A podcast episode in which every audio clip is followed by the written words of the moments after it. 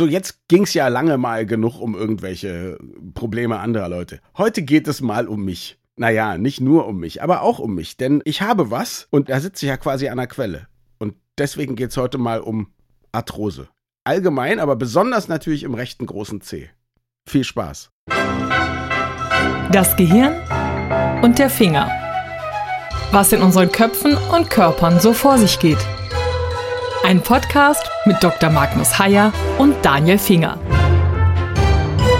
Magnus, ich hab was. Endlich habe ich mal was. Ich höre.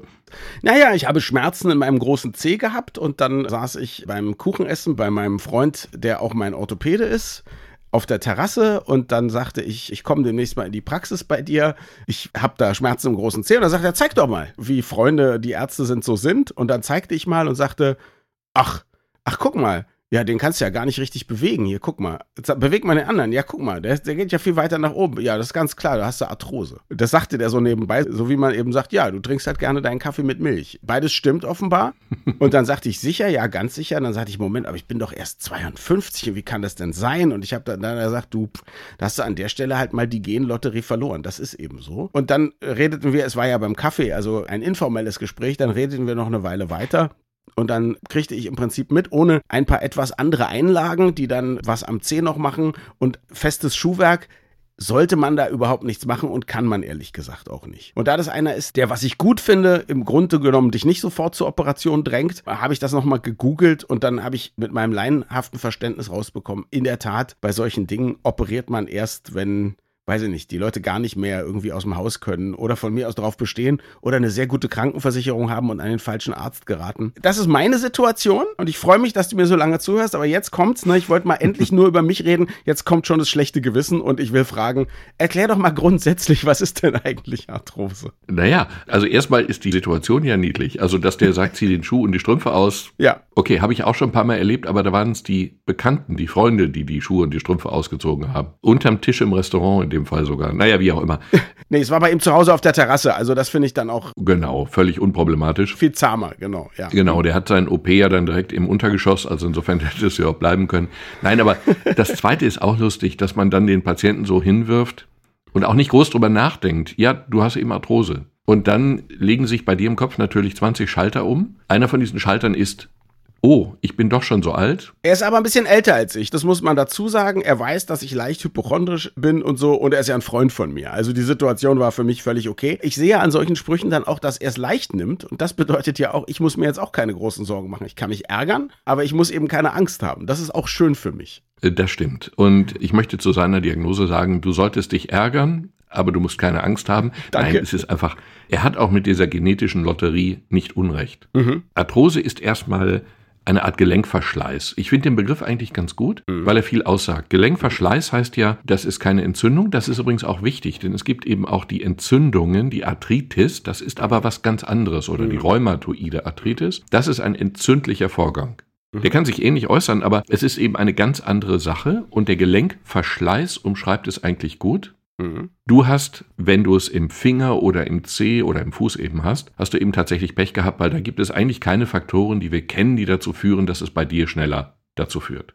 Mhm. Also gibt es auch keine Faktoren, die du verhindern kannst. Das ist anders bei den häufigen, häufigeren Arthroseorten wie Knie oder Hüfte. Mhm.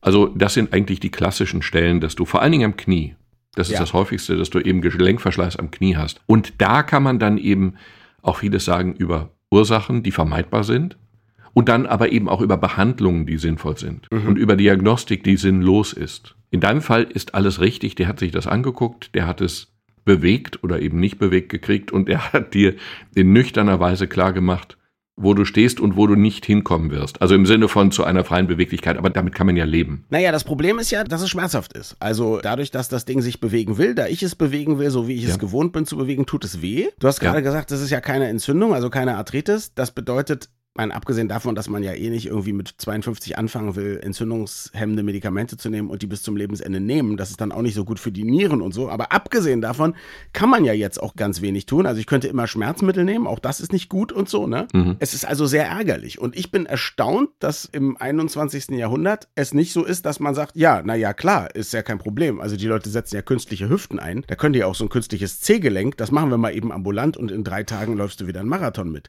Das ist ja der eigentliche Skandal, Magnus. Dass es kein künstliches C-Gelenk gibt. Ja, was man mal eben so, zack. Nein, aber Moment, das ist eine interessante Überlegung.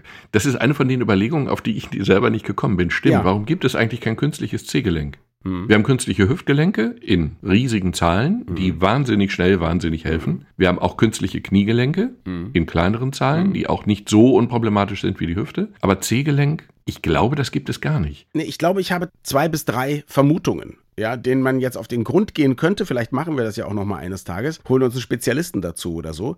Also, ja. Vermutung Nummer eins ist, so ein Hüftgelenk ist relativ einfach und groß. Dadurch sind wir Menschen ganz gut da drin, das nachzubauen. Und das hat ja lange genug gedauert, bis wir das einigermaßen hinbekommen haben.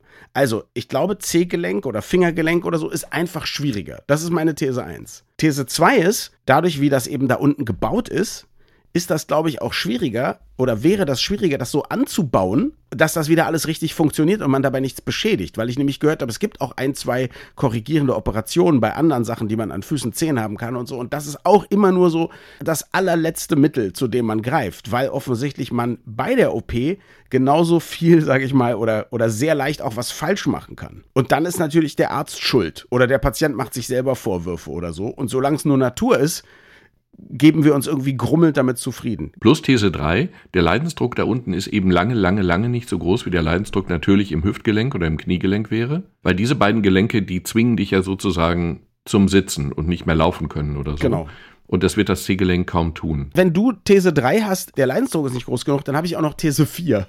Und These 4 ist, es lohnt sich schlichtweg nicht ein Riesenaufwand und man könnte dann für so ein neues C-Gelenk, was vielleicht gar nicht alle wollen, nicht genug auf dem Markt verlangen, dass es sich lohnt. Es ist was, was definitiv nur in der ersten Welt gemacht werden würde, weil alle anderen sagen sich, ja mein Gott, dann hack ihn ab oder dann lauf ohne C oder lauf mit Schmerzen. Ich könnte mir vorstellen, dass auch noch wirtschaftliche Überlegungen dahinter stecken. These 4 davon distanziere ich mich, weil sowas gibt es in der Medizin nicht, wie wir beide wissen. Alles klar. Gut. Gut. Trink mal noch einen Schluck Kaffee und dann reden wir weiter. Genau. Genau. Ja, kommen wir mal zu den Baustellen, wo es schlimm ist. Und das interessiert ja vielleicht auch mehr Leute, die uns zuhören. Also, du hast zum ersten gesagt, Hüfte und Knie sind dramatisch, aber da kann man eine Menge tun oder lassen, damit es nicht so weit kommt. Ja, kommen wir zuerst mal zu den Ursachen. Also die Ursachen ah, okay. sind in dem Fall tatsächlich eine Überlastung. Also du hast einen Gelenkverschleiß und du hast mhm. diesen Gelenkverschleiß durch eine wie auch immer geartete Überlastung im Gelenkspalt. Und diese Überlastung kann verschiedene Ursachen haben. Die einfachste Ursache ist, du bist einfach zu dick. Das ist uncharmant, das sagt man Patienten auch ungern, aber es ist eben so, dass vor allen Dingen die Kniegelenke darunter leiden, dass der Körper doppelt so schwer ist, wie er, sagen wir mal, in der Evolution mal vorgesehen war. Mhm. Das Kniegelenk muss einfach eben, wenn es 120 Kilo tragen muss, muss eben deutlich mehr tragen, als wenn es nur 60 tragen muss. Klar, an dieser Stelle, ich habe ein Übergewicht, kein katastrophales, aber habe ich. Also insofern, falls ihr jetzt zuhört und denkt, Mensch, ich muss dringend abnehmen, ich muss auch schon dringend abnehmen. Getreu dem Spruch, letztes Jahr wollte ich acht Kilo abnehmen, fehlen nur noch zehn. Der ist jetzt spontan und von dir? Nein. Nein, der ist weder spontan noch von mir, aber ich finde ihn sehr gut. Genau, er ist zitierenswürdig. gut, das ist das eine zu dick. Ich auch. Mhm. Zweitens, wenn du eine Fehlstellung hast, leuchtet ja auch ein, wenn die Beine zum Beispiel irgendwie mhm. gekrümmt sind, dann verteilt mhm. sich das Gewicht beim Abrollen nicht auf das ganze Gelenk, sondern nur einen Teil des Gelenks. Mhm. Oder du hast eine Verletzung. Dadurch mhm. kann es eben auch dazu führen. Oder du hast Osteoporose, also brüchige Knochen, wenn man, naja, brüchig stimmt nicht. Oder du hast tatsächlich eine Arthritis, also eine Entzündung, oder du hast eine Entzündung gehabt, was dann eben den Knochen das Material geschädigt hat. Mhm. Und durch diese Überlastung, aus welchen Gründen auch immer, bekommst du dann eben vor der Zeit einen Verschleiß. Mhm. Trotzdem ist es so, dass Arthrose hauptsächlich eine Erkrankung des Alters ist. Also man sagt, dass zwei Drittel aller über 65-Jährigen in Deutschland eine Arthrose haben. Allerdings bei den allermeisten oder bei vielen von denen ist das zu einem Grad, der nicht wirklich behandlungsbedürftig, der nicht schlimm ist, der nicht wehtut, der auch die Beweglichkeit nicht einschränkt. Der Vorgang ist da, aber man muss nichts tun. Genau, Arthrose heißt einfach, wenn man mit einem Ultraschall irgendwo reinguckt, sieht man, das Gelenk ist nicht mehr perfekt, aber man merkt es überhaupt nicht. Habe ich auch an einer anderen Stelle in der Schulter. Das fand ich dann ganz interessant damals, weil ohne Beschwerden stört mich das ja gar nicht. Kann ich ja alles haben. Ja? Genau. Ist mir völlig egal, gucke ich wissenschaftlich und auch da, der gleiche Freund, der das gesagt hat, der hat die Schulter einfach mal untersucht und sagte, ach, deine Beschwerden kommen aber daher nicht. Und da sagt er auch, ja, du, das ist ganz normal. Die Alternative ist jung zu sterben. Sag mal, der scheint aber wirklich, der scheint ja. wirklich ein Psychologe zu sein, dein Freund. Total. Ich ging da aufgebaut raus, kann ich dir nur sagen. Aber du hast es nie mehr vergessen, dass da was war in der Schulter. Das ist ja der Punkt. Wenn wir Patienten erzählen, sie haben da aber das ist nicht wirklich schlimm, das sollten wir beobachten, mhm. aber es ist nicht schlimm. Das vergessen Patienten natürlich nie mehr. Nun bin ich ein neugieriger Mensch, erstens, und interessiere mich ja auch für diese Vorgänge im Körper, zweitens. Das ist ja auch einer der Gründe, warum wir diesen Podcast machen. Also will ich gar nicht ausschließen, dass ich es auch deshalb nicht vergessen habe, aber natürlich alles, was an meinem Körper dran ist, ist mir ja sehr nah, muss man einfach sagen. Und ich bin jetzt überhaupt kein Dogmatiker, ich würde mir alles austauschen lassen. Meine Hüften sind okay nicht? Aber soweit mhm. ich weiß, ist, wenn man Hüftprobleme hat, muss man ja immer diesen Sweet Spot abwarten, was ich übrigens makaber finde. Also, sie sind jetzt 60, aber so ein Hüftgelenk hält eigentlich nur 20 Jahre. Mit 80 möchte man nicht nochmal eine Hüfte einsetzen. Also schleppen sie sich doch noch 10 Jahre, weil mehr als 90 werden sie ja wahrscheinlich nicht alt werden. Und wenn, können sie dann noch im Rollstuhl sitzen. Also, das sind ja die makaberen strategischen Überlegungen, die man so macht in der Medizin, ja. Entschuldigung, hast du den Begriff Sweet Spot in diesem Zusammenhang schon mal gehört oder Nee, den habe ich einfach mal wieder in diesem Zusammenhang einfach benutzt. So, aber ich wollte gerade sagen, das ist, wie soll ich sagen, ein harter Umgang mit diesem süßen Begriff. Ja. Dass du zu diesem Zeitpunkt nichts mehr falsch machen kannst, weil wenn das Ding kaputt ist, du eh tot bist, ist aber, finde ich, aber, keine charmante aber ich meine, Aussage. genau so ist es doch. Genau ja, so, ja, und das muss man sagen, bis die Hüftgelenke was sie wahrscheinlich nicht werden, weil es sich wirtschaftlich nicht lohnt, bis die Hüftgelenke so gut entwickelt werden, dass man sagt, die halten jetzt 50 Jahre ja, oder von mhm. mir aus für Balletttänzerinnen, die ja oft mit 30 schon kaputte Hüfte und Knie haben, sagen, wir haben jetzt auch was für Ballett, was hält 70 Jahre, muss man diese makaberen Überlegungen eben anstellen. Und ja, jetzt könnte man sich die schönreden, aber mein Gott, ja, so ist es eben. Ich habe übrigens, ich habe bei der Überlastung eine Sache natürlich vergessen. Ja. Ich habe genannt zu dick und wie auch immer. Mhm. Was ich vergessen habe, war Balletttänzer sein. Ja, oder oder Balletttänzerin. Ja, genau. Ja, ja. Also wirklich diese Extremsportler und Balletttänzer sind in diesem Zusammenhang die extremsten der Extremsportler. Mhm. Bei denen ist dieser Bewegungsapparat schlicht und einfach nach 20 Jahren allerspätestens dann auch wirklich kaputt. 20 Jahre möchte ich nicht dogmatisch sehen, aber da ist natürlich die klassische Überlastung oder einseitige Belastung. Und das führt natürlich dann wirklich zu einer Arthrose. Und deswegen siehst du in der Regel auch keine 50-jährigen Balletttänzer auf der Bühne und auch keine 40-jährigen. Nee, Tänzerinnen und Tänzer, egal ob jetzt Ballett oder moderner mhm. Tanz, sind neben anderen Sportarten, also ich weiß nicht ganz genau, wie es, bei, ich glaube, bei Turnern, wenn die immer sehr viel von irgendwas abspringen und aufkommen, ist es auch nicht so schön, ja. Also da gibt es verschiedene Sportarten, die doch sehr hart sind für die Gelenke, aber für Tänzerinnen das habe ich mal in einem Buch einer Tänzerin gelesen, ist es eben so, wenn du dann 30 bist, kannst du sicher sein, dass du entweder schon all die Beschwerden hast oder du hast großes Glück. Dann weißt du, wenn du jetzt aufhörst, hast du die Chance, die Beschwerden erst im Alter zu entwickeln. Das heißt, du mhm. hast dann vielleicht noch 20 Jahre, wo du zwar nicht tanzen kannst, aber rüstig bist und alles andere machen kannst, wie ja. Wandern, Gartenarbeit und so. Und die schrieb dann, und dann habe ich aber gemerkt, dass ich gar nicht gut bin im Choreografieren. Also wusste ich auch gar nicht, was ich beruflich machen sollte. Hat sie hinter eine Lösung gefunden? Ja, sie hat was anderes gemacht. Sie hat dann auch irgendwas mit Medien gemacht. Sie hat dann, glaube ich, Tänzerinnen und Tänzer gefilmt oder solche Sachen. Aber das ist eben das Ding. Wenn du seit du sechs oder acht bist, nur Tanz im Kopf hast und deine ganze mhm. Karriere Tanz, Tanz, Tanz, Tanz, Tanz ist, mhm. und du dann damit aufhören musst und auch nicht anderen Tanzen beibringen möchtest oder kannst oder so, das ist schwierig. Also Menschen in dieser Lage ja. beneide ich nicht. Ich kannte auch mal eine sehr nette Musical-Darstellerin, die natürlich auch viel tanzen. Die ist dann eher in Richtung meines Jobs gegangen. Also die hat dann auf Bühnenmoderationen und so weiter gemacht. Mhm. Ja, klar, du musst dir dann sehr jung eine Alternative suchen. Und du bist eben im Gegensatz zu vielen Fußballerinnen und Fußballern und so gibt es, glaube ich, bei Tänzerinnen und Tänzern noch mehr, die einfach nicht ausgesorgt haben. Also die dann wirklich noch arbeiten müssen. Ne? Im Gegensatz zu Fußball Fußballspielern der ersten Liga und Champions League. Genau, na, und die Fußballspieler der unteren Ligen sind ja meistens nicht so körperlich geschädigt, das muss man ja auch sagen. Genau, ja, genau. genau. Wobei es kostet einen hohen Preis, wenn man eben in die Luft geschleudert wird und dann auf den eigenen Beinen landet und es so aussieht, als wenn man schweben würde. Denn das ja. Gegenteil ist der Fall. Von Schweben ist ja keine Rede. Ja. Und es sieht trotzdem so aus, wenn die richtig gut sind. Und ja. es ist natürlich ein Vielfaches des eigenen Körpergewichts, was dann plötzlich auf den Knien, Hüften und überhaupt landet. Und dass der Körper das überhaupt abfangen kann, ist ein Wunder. Und dass er es nicht über Jahrzehnte lang folgenlos tun kann, ist kein Wunder. Jetzt kann man also nicht Ballett tanzen. Man kann zum Beispiel wahrscheinlich auch nicht Parkour machen. Also Parkour, für die, die es nicht kennen, bitte googeln, bitte angucken. Das heißt ja, man bewegt sich durch die Stadt, aber so, als wäre das eigentlich nur eine Kulisse für Zirkusakrobatik. Also die Leute springen, klettern an Wänden hoch auf Dächer, springen über Dächer, springen von Haus zu Haus, springen auf Brückenpfeiler, springen auf Überreste von Brücken, die im Wasser sind und so weiter, viele Meter und landen halt immer auf Stahl, landen auf Ziegel, landen auf Beton und so weiter und so fort. Die machen sich 100% auch ihre Gelenke kaputt.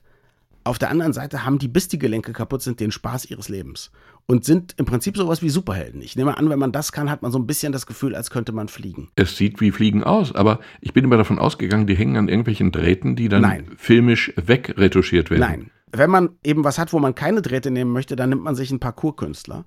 Aber mhm. jetzt frage ich dich, ich meine, abgesehen davon, dass du das wahrscheinlich in deiner Jugend auch alles nicht konntest, so wie ich, soll man den Leuten sagen, sie sollen es lassen? Das ist eine schwere Entscheidung. Das ist eine schwere Entscheidung, aber die Leute sollen und dürfen und müssen selber entscheiden, aber sie sollten natürlich die Kosten kennen. Mhm. Sie sollten wissen, wozu mhm. es führt. Mhm. Und wenn du so einen Parcours-Künstler hast, ist das eindrucksvoll, aber die Kosten sind eben, dass er das nicht sein Leben lang tun wird. Mhm. Und Balletttänzer eben auch. Ich liebe Ballett. Wirklich. Mhm. Wo kann ich dich das nächste Mal sehen? Du kannst mich das nächste Mal sehen bei irgendeiner Aufführung, allerdings nicht auf der Bühne, nie, noch nie und nie mehr, bei Aufführungen von Mats Eck. Mhm. Es gibt ja Ballett-Choreografen, die seit 100 Jahren gefühlt, seit 100 Jahren mehr oder weniger das Gleiche machen. Einer von denen handelt in Hamburg und heißt Neumeier. Mhm. Und dann gibt es andere, die dieselben Opern Ballett aufführen in einer Form, die ganz toll ist, wie eben dieser Mats Eck. Ich habe mal zwei Aufführungen hintereinander gesehen, dasselbe Stück in zwei verschiedenen und das war einfach toll. Klammer zu, mhm. das ist jetzt wirklich ganz weit weg. Kehren wir zurück zur Arthrose. Machen wir. Es war aber ein schöner Ausflug, mein Lieber. Vielen Dank. Genau, kommt ein Patient, kommt ein Balletttänzer mit entsprechenden Schmerzen in die Praxis. Der Punkt ist, in diesem, jetzt läuft einiges häufig schief. Mhm. Also erstmal, wenn es gut läuft, ist, der Arzt oder der Orthopäde, also nicht der Arzt oder der Orthopäde, der Hausarzt oder der Orthopäde guckt sich deine Gelenke an, also meinetwegen eben das Kniegelenk. Mhm. Und dann guckt er einfach, wie ist die Form des Kniegelenks? Hat die sich verändert? Gibt es Auffälligkeiten? Wie ist die Stabilität des Kniegelenks? Gibt es Auffälligkeiten? Gibt es irgendwelche Schwächen? Also möglicherweise braucht man Bildgebung, aber oft braucht man sie nicht. Mhm. Oft ist ein kompetenter Krankengymnast sehr viel besser, Physiotherapeut sehr viel besser, als ein Radiologe, der eben komplexe und teure Kernspinnaufnahmen macht. Mhm und dann natürlich auch immer was findet. Und dann, wenn du dann die Bildgebung hast, dann kommt häufig noch eine Arthroskopie, also eine Gelenkspiegelung hinzu. Und dann kommt eine Gelenkspülung möglicherweise hinzu. Das klingt ja auch toll. Gelenkspülung klingt ja nicht so schlecht. Da wird dann einfach sauber gemacht. Mhm. Nur so einfach funktioniert es eben nicht. Wir machen bei uns extrem viele Gelenkspiegelungen, weil sie gut bezahlt werden. Wir machen Gelenkspülungen, weil sie gut bezahlt werden. Und häufig ist es einfach so, dass eine konservative Behandlung, also ein Muskeltraining, eine Stabilisierung zu viel besseren Ergebnissen führt. Ich habe von diesen Gelenkspülungen drüber gelesen, Studien. Gelenkspülung ist ja, glaube ich, die Idee, wird, glaube ich, gerne in Schultern gemacht. Wenn die Schulter wehtut, wenn die Schulter nicht mehr so beweglich ist, wird irgendwas reingepumpt, wird irgendwas wieder rausgesaugt. Die Idee ist, dass man irgendwelche, keine Ahnung, ich weiß nicht, was für Schadstoffe da entfernen kann. Die ganze Theorie dahinter finde ich komisch, weil das kommt einem ja so vor, als ob Arthrose bedeutet, da bröselt irgendwie der Knochen so ab und dann werden die kleinen Knochensplitter noch da drin und die spült man jetzt raus. Aber so ist es ja dezidiert nicht. Also diese Splitter könnte man ja sonst sehen auf Bildern, sieht man nicht. Der der Körper hat ja, glaube ich, auch über das Lymphsystem eine hervorragende Methode, irgendwie manchmal zu langsam, aber überhaupt solche Dinge abzutransportieren und auszuscheiden und umzubauen und so. Jetzt kenne ich aber wiederum auch jemanden, der zum Beispiel durch so eine Gelenkspülung seine Schmerzen losgeworden ist. Und meine Theorie ist natürlich, man muss nach so einer Operation sehr, sehr, sehr lange das Gelenk wirklich ruhig halten. Und ich vermute, dass das Ruhighalten alleine gereicht hätte. Zwei Überlegungen dazu. Wir sind bei uns, ich weiß nicht Weltmeister, aber wir sind Weltmeister der Bildgebung bei Rücken. Ich glaube, wir sind auch Weltmeister der Bildgebung im Bereich Knie. Okay, Bildgebung, die schadet ja erstmal nicht, ne?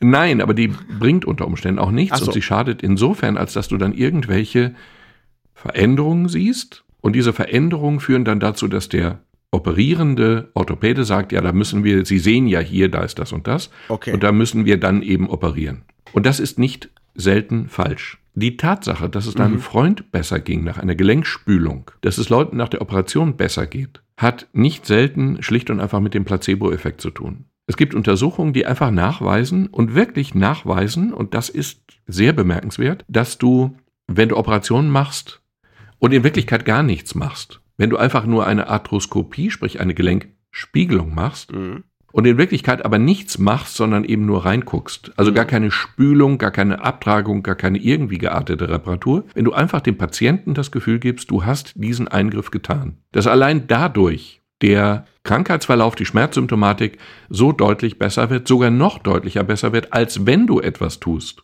Für alle, die uns gerade erst entdeckt haben und die Folgen in einem Rutsch durchhören, sowas haben wir jetzt schon mehrmals gelesen.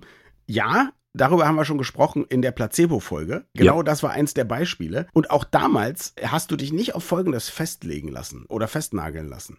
Wenn das Vorspiegeln einer Operation oder das Durchführen einer Operation aber eben nur etwas eröffnen, etwas wieder schließen, wenn das so heilsam ist, Warum machen wir das dann verdammt nochmal nicht? Warum müssen wir denn die echte Operation machen, wo man was kaputt machen kann oder gar nichts machen, wo sich der Zustand nicht verbessert? Denn die Freundin, von der ich gerade gesprochen habe, oder Kollegin war das beim Radio, die hatte ja Schmerzen in der Schulter und Probleme mit der Beweglichkeit. Aber nach der Spülung, von der du mir gerade nochmal gesagt hast, dass sie eigentlich wahrscheinlich sinnlos ist, ging es ihr gut. Also warum macht man dann nicht so eine OP?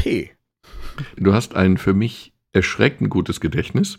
Und ich weiß gar nicht mehr ganz genau, was ich damals geantwortet habe, aber ich antworte ja. Das hast auch irgendwelche ethischen Sperenzien gewesen, die da im Genau, ich würde jetzt in diesem Zusammenhang auf ethische Probleme hinweisen, die ich niemals als Sperenzien bezeichnen würde. Es ist einfach unethisch, einen Patienten zu verletzen und ein Eingriff ist ja eine Verletzung, egal, auch wenn es nur eine kleine Verletzung. Das sehe ich anders. Die Ethik habe ich durchdacht und ich habe ja Ethik studiert. Also insofern, also mhm. als Teil der Philosophie. Aber das war ein Themengebiet, was mich immer interessiert hat. Und ich mache jetzt mal den Sokrates. Großer Sokrates. Würdest du nicht sagen, dass es einem Arzt erlaubt ist, einem Menschen körperlich etwas, was wir auch Schaden nennen könnten, zum Beispiel einen Stich oder einen Schnitt beizufügen, wenn man weiß, dass am Ende seine Probleme gelindert sind? Es sind ja zwei Dinge, die ich dem Patienten als Schaden zufüge. Das eine ist der objektiv messbare Stich oder Schnitt. Und das Zweite ist ja, dass ich den Patienten angelogen habe. Denn diese Sache wirkt natürlich deutlich besser, wenn der Patient nicht weiß. Du hast jetzt nicht mitgespielt. Das geht in diesen platonischen Dialogen geht das anders. Da würde man dann sagen, ja, natürlich und so, pass auf. Aber lass mich abkürzen. Also du sagst, ja, an sich ist das richtig. An anderer Stelle verletzen wir die Leute ja auch, weil wir wissen, hinterher machen wir es besser. Aber du sagst, wir sagen dem Patienten immer die Wahrheit. Dann würde ich hier an dieser Stelle nachfragen wollen sagen alle Ärzte oder auch nur die Mehrheit der Ärzte, der Mehrheit der Patienten, in der Mehrheit der Situationen wirklich die ganze Wahrheit? Ich würde antworten mit leider ja. Weil leider, Moment, leider. Jetzt hast du den ethischen Bein gestellt, aber vielen Dank, das ist eine tolle Antwort. Keine Ursache, tue ich gerne. leider, weil es, glaube ich, manchmal für den Patienten gar nicht gut ist, zu viel Wahrheit zu wissen. Zum Beispiel würde ich einem Patienten, der mit einem schmerzenden C zu mir kommt, den Begriff du hast Arthrose und eben in der genetischen Lotterie verloren, ist schon eine steile These, das so einem Patienten so nackt und ungeschützt zu sagen, mit dem Wissen, dass es in ihm bohren und weitergären wird. Wir sagen aus juristischen Gründen häufig zu viel. Wir sind aus juristischen Gründen häufig zu ehrlich, weil wir Angst davor haben, dass wir uns strafbar machen, wenn wir dem Patienten nicht die Wahrheit sagen. Lass mich dir das also kurz zusammenspiegeln, diese beiden Aussagen. Das eine ist, ja, wir verletzen den Körper des Patienten, in Situationen, wo wir hinterher wissen oder zumindest sehr wahrscheinlich annehmen, dass wir ihm dadurch insgesamt seinen körperlichen Zustand verbessern und ihm mehr Lebensfreude und Gesundheit schenken. B. Es ist oft gut, dem Patienten nicht die ganze Wahrheit zu sagen. Du stehst auf keinem Bein mehr, was diese Operationen anbelangt. Nein, ich stehe auf dem Bein der juristisch abgesicherten Medizin. Okay, es geht um Jura, alles klar. Ja. Genau, und das ist möglicherweise psychologisch falsch. Juristisch ist es sicherlich richtig. Wir sind ja auch zur Wahrheit verpflichtet. Wir dürfen ja gar nicht anders. Du müsstest ja nicht lügen. Du könntest ja sagen, wir machen eine Operation. Ich möchte die Details mit Ihnen lieber nicht besprechen, aus Gründen und wir sind sicher, dass es ihnen hinterher besser geht. Wir wissen noch nicht, was für eine Operation es ist. Möglicherweise machen wir das, möglicherweise machen wir das. Wir, wir gucken erstmal rein und dann wissen wir besser Bescheid. Aber ich bin sicher, nach der Operation wird es ihnen besser gehen. Das wäre ja gar nicht gelogen. Was die These verstärkt, ist die Tatsache, dass dies, diesen Placebo-Effekt, der Placebo-Effekt besteht ja darin, dass du etwas erwartest, was aber medizinisch gar nicht begründbar ist und dass es dadurch kommt, dass, es, dass du es erwartest. Mittlerweile gibt es ein paar Studien, die auf irritierende Weise klar machen, dass dieser Effekt auch dann wirkt, wenn du weißt, dass du nur eine Scheinbehandlung bekommst. Also man könnte zum Beispiel sagen, wenn du homöopathische Kügelchen nimmst, von denen du weißt, dass nichts drin ist, dann wirken sie trotzdem. Mhm. Gut, das gilt aber auch für alle anderen Dinge im Placebo-Bereich. Und das ist erstaunlich, aber es ist wirksam. Aber so weit, dass wir Operationen am Knie machen, nur um eine Scheinwirkung zu erzeugen, die wirksam sein kann, Soweit sind wir ausdrücklich noch nicht. Ich möchte in dem Zusammenhang noch eine Geschichte anfügen. Ich muss sie Bitte. anfügen. Es handelt sich um einen entfernten Verwandten von mir, der ist weit über 80. Und dieser entfernte Verwandte, der fährt einmal im Jahr nach Berlin, um Berlin zu genießen, die Kultur zu genießen. Er mietet sich da ein und macht dann alles, was es kulturell in Berlin zu sehen gibt. Immer auf den billigsten Plätzen, aber er macht alles. So, und er liebt die Berliner Philharmoniker. Aber immer von dem Platz hinter dem Orchester. So, und die Wohnung, die er üblicherweise hat, die ist im zweiten oder dritten Stock und es gibt keinen Aufzug. Gut. Und er hatte wirklich Angst, denn er hat Schwierigkeiten mit den Knien, die tun ihm weh. Und er hatte Angst vor der Wohnung, weil wenn er jetzt darauf läuft und jeden Tag mehrfach darauf läuft, hatte er die Befürchtung, dass er am Ende überhaupt nicht mehr laufen kann. Mhm. Und das Erstaunliche ist, dass er nach zwei Tagen, drei Tagen keinerlei Schmerzen mehr hatte. Also er hat eine Arthrose im Knie, nicht sehr ausgeprägt, aber er hat eine Arthrose im Knie. Die ist üblicherweise geprägt durch morgendliche Steifigkeit, also morgens ist es schlimmer, dann läuft man sich so ein bisschen ein. Und nach ein paar Tagen hatte er keinerlei Probleme mehr. Er hat es wegtrainiert. Mhm. Er war verblüfft, irritiert und begeistert von seinen eigenen Knien. Ja, super. Die Geschichte wäre irrelevant, wenn sie nicht einfach genau die tiefere Wahrheit hinter dem Ganzen erzählen würde. Schonung ist bei Arthrose ein Problem. Schonung ist Gift, Schonung ist genau falsch. Mhm, mh. Bewegung ist wichtig und deswegen ist es eben auch so, dass man bei Leuten mit Arthrose Krankengymnastik gerne verordnet. Ich habe schon erwähnt, dass ich Krankengymnasten liebe. Mhm. Dass man Krankengymnastik gerne verordnet, weil sie eben passiv die Beweglichkeit trainieren, ohne Gewichtsbelastung. Und wenn es geht, kann man es eben auch mit Gewichtsbelastung einfach durch Bewegung trainieren. Und das mhm. hat dieser Bekannte von uns, dieser Freund von mir getan. Er hat intuitiv genau das Richtige gemacht und er hat das Problem tatsächlich für sich gelöst. Du sagst, Schonung ist Gift. Das heißt, meine These, dass das bei der Kollegin mit der Schulter besser geworden ist, weil sie nach der wirklich erfolgten OP lange geschont hat, das hältst du für ausgeschlossen. Dann ist es wirklich der Placebo-Effekt, ja. Man kann nicht immer alle über einen Kamm scheren und auch bei der Arthrose kann es eben verschieden aussehen und es ist dann eine Frage, ob du die Art der Bewegung, also die einseitig belastende Bewegung möglicherweise ob du dich klüger bewegst. Also Schonung ist nicht die Lösung, sondern möglicherweise eine klügere Art der Bewegung. Also vielleicht war es dann die im Anschluss stattgefunden habende Krankengymnastik in der Tat oder so. Man wird es nicht wissen, ja. Hm. Nein, weiß man nicht, aber halte ich für sehr wahrscheinlich. Um es wirklich zynisch oder böse zusammenzufassen, wir agieren zu viel im Bereich Arthrose. Wir machen zu viel, wir machen zu viel Diagnostik, wir machen zu viel Kernspinnen, wie auch immer, und wir machen zu viele Eingriffe, sei es eben Arthroskopie, um reinzugucken, sei es eine Gelenkspülung unter dem Gedanken, dass man da irgendwelche Fremdkörper entfernt oder so, oder dass man die Oberflächen abschabt und weicher macht oder glätter macht oder so. Ich will nicht ausdrücklich nicht sagen, dass das in allen Fällen falsch ist. Ich behaupte aber ausdrücklich, dass es in vielen Fällen falsch ist. Und insofern empfehle ich dringend, mhm. sozusagen vor einem solchen Eingriff eine zweite Meinung einzuholen und wirklich kritisch zum Beispiel den Hausarzt zu fragen, ob er das für sinnvoll hält und tatsächlich nicht zu schonen, sondern sich zu bewegen. Und mhm. möglicherweise eben unter der Anleitung, unter der Führung eines Krankengymnasten sich zu bewegen und falsche Bewegungen zu verlernen, neue, richtigere Bewegungen zu lernen. Das bringt viel. Welcher Teil des Gelenks geht eigentlich kaputt? Ist es die Knorpelschicht? Ist es was am Knochen? Ist es also was, was genau? Also beim gesunden Gelenk ist es ja so, dass die Knorpelschichten sich gegeneinander bewegen. Und wenn diese Knorpelschichten kaputt gehen, wird es schmerzhaft. Also was wir brauchen, ist ein Material, körperverträglich, was man mit einer Spritze an einer Stelle anbringen kann. Genau da, wo der Knorpel sitzt, was dann möglichst schnell aushärtet, einen künstlichen Knorpel bildet. Habe ich das richtig verstanden? Ja, Komma. Und bis wir soweit sind, vertrauen wir einfach darauf, dass der Körper dieses Material ja selber auch hat. Dass der Körper ja auch Dinge reparieren kann. Und das funktioniert ja auch. Das heißt, ich muss jetzt sehr viel Gelatine essen? Nein, das hat dein Körper zur Verfügung. Das so. macht er selber. Du musst im Grunde gar nicht groß was machen, mhm. außer einseitige Belastung meiden und möglicherweise abnehmen und dich möglicherweise klug bewegen. Mhm. Und dann macht der Körper schon einiges selber. Also wenn es wirklich kaputt ist, ist es kaputt, aber der Körper kann viel reparieren. Danke fürs Zuhören und bis zum nächsten Mal. Wir freuen uns immer über Feedback an mail.gehirnfinger.de.